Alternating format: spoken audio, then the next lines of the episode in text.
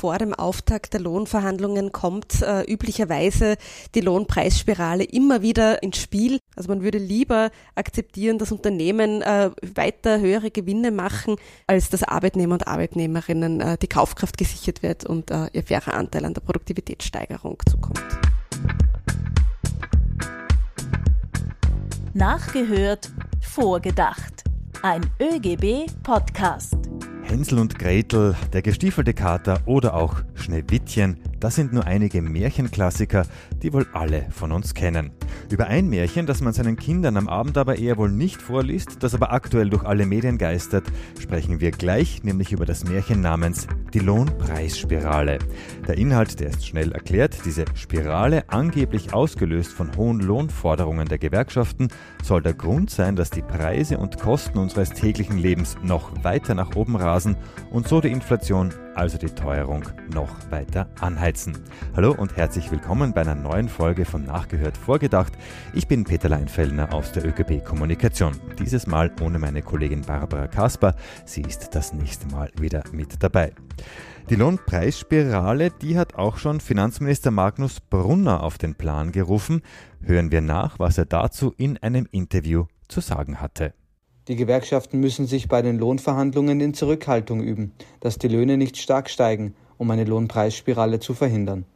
Das war eine nachgesprochene Aussage von Finanzminister Brunner und die nehmen wir jetzt unter die Lupe und zwar mit unserem Gast Miriam Bagdadi aus der volkswirtschaftlichen Abteilung des ÖGB. Hallo Miriam. Hallo, freut mich wieder dabei zu sein.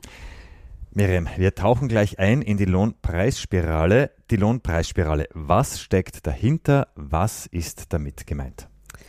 Ja, also ich würde sagen, das ist mehr so ein politisches Schlagwort, das in der Volkswirtschaftslehre und auch äh, in der Umgangssprache immer wieder verwendet wird. Und man möchte eben, also wie du vorher auch schon gesagt hast, damit aussagen, dass die Löhne, also höhere Preise und damit auch die Inflation auslösen können.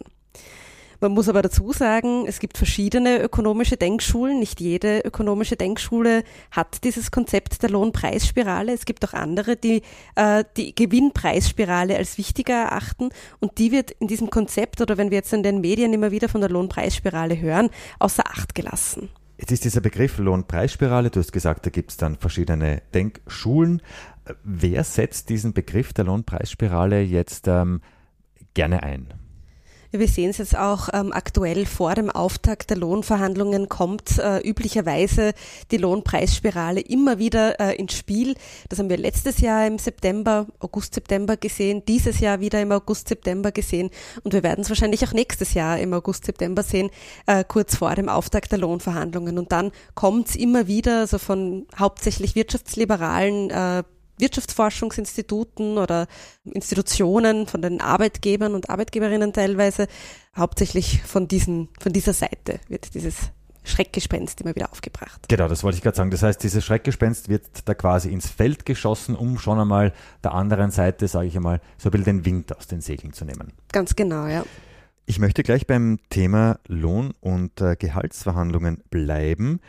Warum sind jetzt, damit wir das geklärt haben, ordentliche und faire Lohn- und Gehaltssteigerungen gerade in der aktuellen Situation so wichtig, beziehungsweise was passiert, wenn es sie nicht gibt? Also wir haben in ganz vielen vergangenen Krisen, also beispielsweise auch in der Finanzkrise gesehen, dass äh, Reallohnsteigerungen vor allem die Wirtschaft stabilisieren. In Österreich ist es so, dass äh, die Inlandsnachfrage, also der Konsum, der private Konsum von den Haushalten, über 50 Prozent des BIPs ausmacht. Das heißt, wenn dieser Konsum zurückgeht, geht auch das BIP zurück. Und ich glaube, das ist nicht das, was wir wollen, sondern um die Wirtschaft zu stabilisieren, ist es auch ganz wichtig, dass diese Kaufkraft erhalten bleibt und dass äh, die Arbeitnehmer und Arbeitnehmerinnen natürlich auch von den Produktivitätssteigerungen profitieren, also die sie ja hauptsächlich ähm, einbringen sozusagen.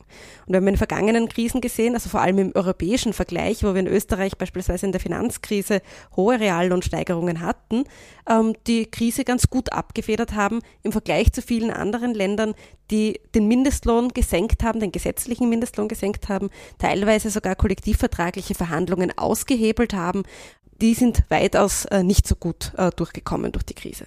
Das heißt, und das habe ich auch äh, öfter gelesen in Vorbereitung auf diesen Podcast, Die Aussage, ordentliche Lohnerhöhungen sind in der derzeitigen Krise nicht nur möglich, sie sind sogar nötig, um die Wirtschaft zu stabilisieren. Dem würdest du zustimmen? Ganz genau, ja.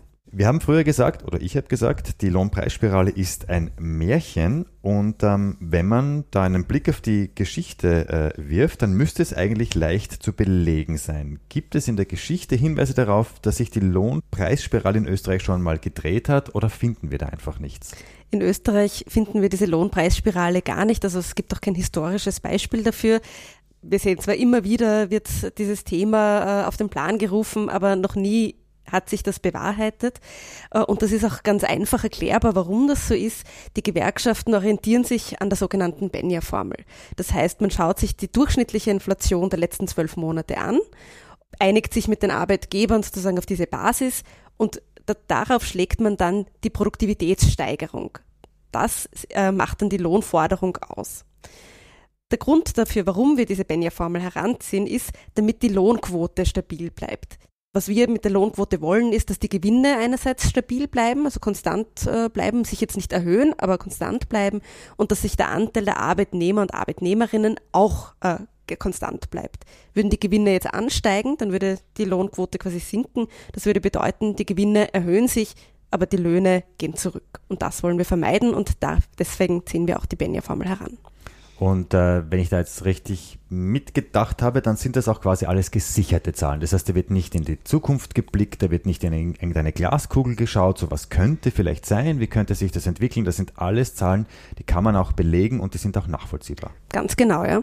Wenn man jetzt von der Lohnpreisspirale spricht, von dem Märchen der Lohnpreisspirale, macht man es sich damit leicht und schiebt quasi den Beschäftigten und den Gewerkschaften die Verantwortung für die hohe Inflation zu. Also ist das das Konzept?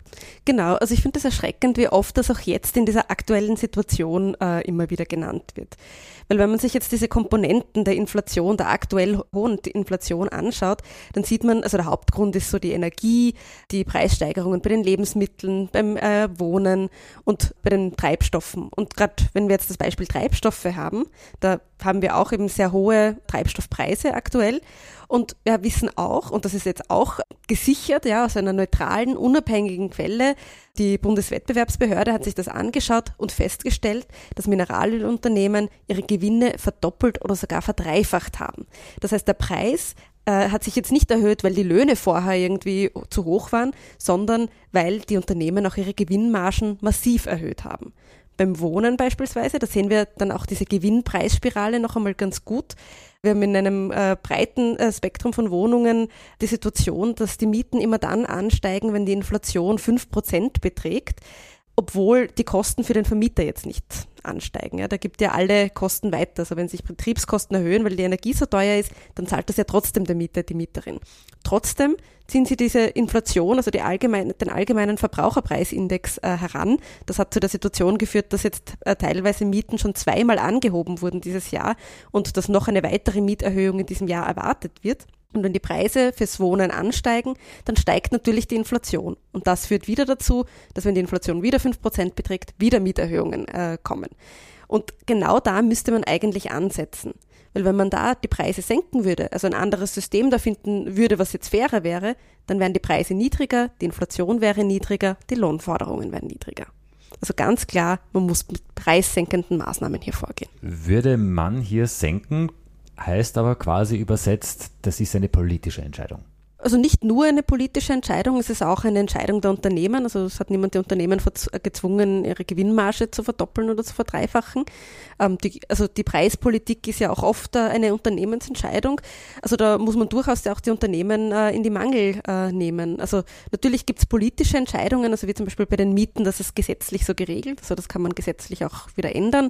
Ähm, aber bei der Gewinnmarge, das ist ganz klar ein äh, unternehmerisches Thema, das man da in der Unternehmenspolitik quasi ändern muss. Wenn ich jetzt noch einmal den Saga von Finanzminister äh, Brunner mir anschaue, der sagt, bitte Zurückhaltung bei den Löhnen und das darf nicht zu hoch steigen. Aber ist es nicht so, dass hohe Löhne und unternehmerischer Erfolg quasi Hand in Hand gehen? Also in meinem Kopf macht das zumindest Sinn, je besser die Löhne, je attraktiver die Löhne und natürlich auch die Arbeitsbedingungen, desto eher können wir zum Beispiel auch so dem Fachkräftemangel entgegenwirken. Hohe Löhne sind natürlich sehr wichtig, weil sie die Wertschätzung gegenüber den Arbeitnehmern und Arbeitnehmerinnen ausdrücken. Und wenn ich mir von den Arbeitnehmern und Arbeitnehmerinnen erwarte, dass sie besonders engagiert sind in der Arbeit und sich auch weiterbilden, viele bilden sich ja auch außerhalb der Arbeitszeit äh, noch weiter, dann muss man das natürlich auch fair vergüten. Das ist also essentiell, weil ohne Arbeitnehmer und Arbeitnehmerinnen, und das äh, sehen jetzt die Unternehmen auch beim äh, Arbeitskräftebedarf, den sie teilweise haben, funktioniert es einfach nicht. Also die Arbeitnehmer und Arbeitnehmerinnen tragen den äh, unternehmerischen Erfolg maßgeblich mit. Bei den Lohnerhöhungen, die wir ja kollektivvertraglich äh, vereinbaren, da gibt es eben dieses Konzept, dass man sich anschaut, wie haben sich die Preise in den letzten zwölf Monaten entwickelt und äh, die Produktivität. Worauf pochen jetzt die Gewerkschaften, weil wir so oft die Verhandlungen angesprochen haben? Natürlich einmal einerseits auf, den, äh, auf die Kaufkraftsicherung, ja, das ist ganz wichtig, dass die Menschen sich auch das Gleiche leisten können, was sie sich zuvor leisten konnten, aber auch natürlich ein Anteil an der Produktivitätssteigerung, ja, also den sollten sie eben auch bekommen. Haben die Arbeitgeber auch eine Verantwortung gegenüber den Arbeitnehmern? Natürlich müssen sie angemessene Löhne zahlen, ja, das ist auch die Verantwortung der Unternehmen, äh, weil ohne dem äh, funktioniert es auch einfach nicht. Also die das haben die Arbeitnehmer und Arbeitnehmerinnen verdient. Das heißt auch die Krisenbewältigung, die kann man jetzt natürlich nicht auf die Arbeitnehmerinnen abwälzen, sprich einfach nur Preise erhöhen, aber ansonsten wird nichts erhöht. Das geht nicht. Genau, das geht nicht. Also wir haben ja auch ganz viele Vorschläge gemacht, wie man die Preise senken könnte. Wenn wir da eben die Preise gesenkt hätten, dann hätten wir auch eine niedrigere Inflation, dann wären auch die Lohnverhandlungen ein bisschen anders gewesen. Aber darüber hat man kaum gesprochen. Äh, man hat nie von den Unternehmen eingefordert, ihre Gewinnmargen zu senken. Aber man fordert immer von den Arbeitnehmern und Arbeitnehmerinnen, die Kosten für die Krise zu tragen. Und das ist ja eigentlich ähm, sehr erschreckend, wenn man sich da diesen Diskurs anschaut, wie unsolidarisch dieser geführt wird. Also man würde lieber akzeptieren, dass Unternehmen äh, weiter höhere Gewinne machen, als dass Arbeitnehmer und Arbeitnehmerinnen äh, die Kaufkraft gesichert wird und äh, ihr fairer Anteil an der Produktivitätssteigerung zukommt. Das heißt, wenn ich mir das so anschaue, dann ist die Lohnpreisspirale das Märchen und es sollte eigentlich Preis-Lohnspirale heißen. Ist das richtig? Genau. Also die Löhne folgen den Preisen. Also wir machen es immer im Nachhinein und nicht äh, mit der erwarteten Inflation, also nicht mit der zukünftigen Inflation, sondern immer mit der vergangenen. Und das sind gesicherte Zahlen, die die Statistik Austria herausgibt. Also da, die sind auch unbestritten, dass das die Inflation war. Und genau an der orientieren wir uns. Welche Schutzmaßnahmen, du hast das vorher schon ganz kurz angesprochen, welche Schutzmaßnahmen bzw. Regel gibt es jetzt in Österreich, dass die Löhne und die Gehälter die Preise eigentlich gar nicht antreiben können? Vielleicht kannst du das noch einmal erklären. Genau, also um eine Lohnpreisspirale zu verhindern, haben wir eben dieses Konzept äh, der Benja-Formel, äh, das wir da heranziehen. Und wie gesagt, da geht es eben um die Lohnquote und die, wenn die konstant gehalten wird, würde das eben bedeuten, die Gewinne der Unternehmen bleiben gleich. Also die werden jetzt nicht weniger, weil wir die Benja-Formel heranziehen und die Löhne der Arbeitnehmerinnen quasi entwickeln sich gleichlaufend. Also das war wichtig. Ganz rein hypothetisch. Wann könnte eine Lohnpreisspirale tatsächlich entstehen? Was müssen da für Parameter gegeben sein? Also wenn man jetzt äh, nur die zukünftige Inflation heranziehen würde äh, und äh, weit über dem, wie sich die Preise entwickelt haben, sich daran orientieren würde, dann könnte man vielleicht sagen, ähm, dass die Preise auch die Löhne natürlich irgendwie einpreisen müssen. Aber natürlich muss man auch sagen, äh, ist immer die Frage, wie weit man das auch weitergeben kann im, im Wettbewerb. Also auch das spielt dann äh, natürlich eine Rolle. Aber es sind schon quasi dann unter ich nenne es jetzt einmal ganz salopp so Fantasieforderungen, die jetzt nicht, wie eben die Benja-Formel, auf wirklich gesicherten Zahlen und Fakten basieren. Genau, also wie gesagt, diese Situation hatten wir in Österreich nie. Also ich, ich finde, also be bevor man darüber diskutiert, wäre es einmal wichtiger über die Gewinnpreisspirale, dass man sich die einmal genauer äh, anschaut und unter die Lupe nimmt. Du hast früher einen ganz interessanten Punkt gesagt, den würde ich noch einmal ganz kurz gerne aufgreifen, und zwar der Finanzminister Brunner hat auch in unserem äh, Eingangsstatement gesagt, beziehungsweise in diesem Interview, die Gewerkschaften sollen sich zurückhalten, ja, nicht zu viel fordern. Aber eine derartige Aufforderung an die Wirtschaft kann ich mich jetzt nicht erinnern, dass ich die je gehört hätte.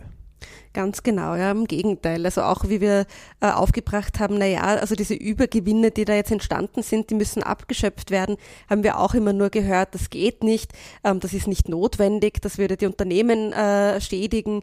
Also da hören wir eigentlich eher so, ja, man muss die Unternehmen schützen, man muss ihnen den Übergewinn lassen. Was sie damit machen, ist komplett egal, ja, weil dieser Übergewinn ist ja nicht an Investitionen äh, gebunden und auch nicht daran gebunden, dann höhere Löhne auszuzahlen damit, sondern der wird einfach hier überlassen, aber was mit dem Steuergeld der Arbeitnehmer und Arbeitnehmerinnen passiert, darüber wird dann sehr wenig gesprochen, weil damit werden auch zum Großteil die Entlastungspakete, die wir jetzt gesehen haben, ähm, bezahlt. Und diese Entlastungspakete kommen auch den Unternehmen zugute. Apropos zugutekommen, wer profitiert jetzt vor allem von Lohnsteigerungen? Sind es jetzt die Niedrig- oder die Vielverdienerinnen, eher Männer, eher Frauen? Was kannst du uns da berichten? Also besonders wichtig sind sie natürlich für die Niedrigverdiener und Verdienerinnen, weil äh, die trifft die Inflation auch am härtesten. Die müssen relativ zu ihrem Einkommen einen größeren Anteil für die Mehrausgaben ähm, nutzen. Die haben auch keine Rücklagen oder so, die konnten jetzt vorher auch schon wenig sparen, äh, auf das sie jetzt zurückgreifen äh, können. Wir wissen, dass mindestens 35 Prozent der Haushalte mit dem Einkommen, das sie haben, nicht mehr auskommen können. Also sie können damit ihre Kosten nicht decken. Das heißt, sie müssen entweder ihr Konto überziehen oder sogar einen Kredit nehmen dafür, dass sie sich eben äh, ihre Energie- und Wohnkosten leisten können und Lebensmitteleinkäufe machen können. Und da gibt es die ganz absurde Situation beispielsweise in Großbritannien, wo man schon im Supermarkt einen Kredit aufnehmen kann, um sich den Wocheneinkauf leisten zu können. Also da sehen wir ganz, ganz wichtig ist es natürlich für die Haushalte, die wenig äh, Einkommen haben, aber die Inflation trifft mittlerweile auch den Mittelstand schon sehr massiv. Und da ist es schon auch ganz wichtig, dass diese Lohnerhöhungen bei allen ankommen. Weil was man schon noch bedenken muss, also wir haben jetzt besonders hohe Preissteigerungen bei den Bereichen, für die man Geld ausgeben muss, also um diese Grundbedürfnisse zu erfüllen. Also Energie, Wohnen, Treibstoffe, wenn man eben aufs Auto angewiesen ist, um in die Arbeit zu kommen, Lebensmittel eben, wo wir diese hohen Preissteigerungen haben. Das heißt, es bleibt im Endeffekt weniger Geld übrig für so wichtige Sachen, auch für Freizeit und Bildung. Und jetzt hatten wir schon die Corona-Krise, also wo wir schon Bildungsdefizite haben, die durch einfach diese pandemiebedingten Maßnahmen entstanden sind. Und jetzt wird das Ganze weiter verschärft, weil wir wissen ja auch, dass viele Kinder Nachhilfe brauchen. Das, das ist dann einfach nicht mehr leistbar für viele Familien. Und gerade dieser Schulanfang jetzt im, im September war für viele Familien eine große Herausforderung je länger die Teuerung andauert und je höher sie ist, desto mehr Haushalte trifft sie auch. Das heißt, hohe Löhne haben nichts mit der hohen Inflation zu tun. Ganz genau, ja. So, die Lohnpreisspirale, ich will es jetzt abschließend noch einmal ganz kurz zusammenfassen, nur damit ich das Jahr richtig verstanden habe. Die Lohnpreisspirale, die gehört ins Reich der Märchen, haben wir gesagt. Gewerkschaften stabilisieren mit ihren Lohnforderungen die Wirtschaft und belasten sie nicht zusätzlich. Richtig, ja, gut zusammengefasst. Das kann man so am Ende stehen lassen. Miriam, ich sage ganz herzlichen Dank, dass du wieder unser Gast gewesen bist. sehr gerne. So, ähm, ich sehe schon in deinen Augen, du wartest auf die Quizfrage, die habe ich natürlich mitgebracht. Ja, da bin ich schon sehr gespannt. Ja, ich auch. Ich kenne sie ja schon. Äh, auf alle Fälle zuerst wie immer Danke an unsere Archivarin im ÖGB, an Marlise Mendel. Sie hat die Frage für uns herausgesucht. So, die Inflation, die gibt es spätestens seit dem Druck der ersten Münzen zwei Fragen. In welchem Jahrhundert und wo wurde sie erstmals dokumentiert? Was glaubst du? Es ist schon sehr, sehr lang her und es ist ein Land in der EU. Okay. Diese zwei Hinweise kriegst du ja, von sehr mir. spannend, habe ich noch nie drüber nachgedacht. Ich schätze jetzt mal im 15. Jahrhundert. Okay. Und Land, ich würde Großbritannien schätzen? Leider nein und nein, aber es war das 16. Jahrhundert okay. und es war Spanien. Da gibt es jetzt folgende Geschichte dazu. Spanien hat im 16. Jahrhundert massiv Edelmetalle aus der neuen Welt importiert und das haben die Spanier als das perfekte Mittel gesehen, um die hohen Staatsausgaben zu finanzieren. Also die haben sich da wirklich Münzen geholt. Dann ist aber ein Phänomen äh, aufgetreten, das bis dahin nicht bekannt war, die Inflation. Aus den Bergwerken Südamerikas ist immer mehr Geld gekommen, aber mehr Weizen, Bäume oder Rinder hat es natürlich nicht gegeben und die Folge war, je mehr Münzen es gegeben hat, desto weniger wert waren sie. Die Kaufkraft dieser neu importierten Münzen, die ist gesunken und die Inflation hat ihren Lauf genommen, also im 16. Jahrhundert in Spanien war das. Oh, sehr spannend, habe ich auch was Neues dazugelernt. Dazu gibt es übrigens auch einen spannenden Artikel der Gewerkschaft ProG, den verlinke ich euch gerne unten in den Show Notes. Miriam, damit bist du erlöst. Ganz herzlichen Dank, dass du heute hier gewesen bist. Sehr gerne. Das war nachgehört vorgedacht, ein ÖGB-Podcast. Über welche Apps oder Internetseiten ihr uns auch hört, bitte auf Abonnieren oder Folgen klicken. Wir freuen uns auch über gute Bewertungen und Empfehlungen im Familien- und Freundeskreis. Den ÖGB, den findet ihr selbstverständlich auch auf Facebook, Instagram, Twitter und TikTok. Auch diese Links gibt's in den Shownotes. Wenn du noch kein Gewerkschaftsmitglied bist, dann kannst du das online rasch und bequem erledigen. Alle Infos dafür findest du auf oegb.at. Damit verabschiede ich mich im Namen des Teams bis zur nächsten Folge, wenn wieder nachgehört und mit unseren Gästen vorgedacht wird.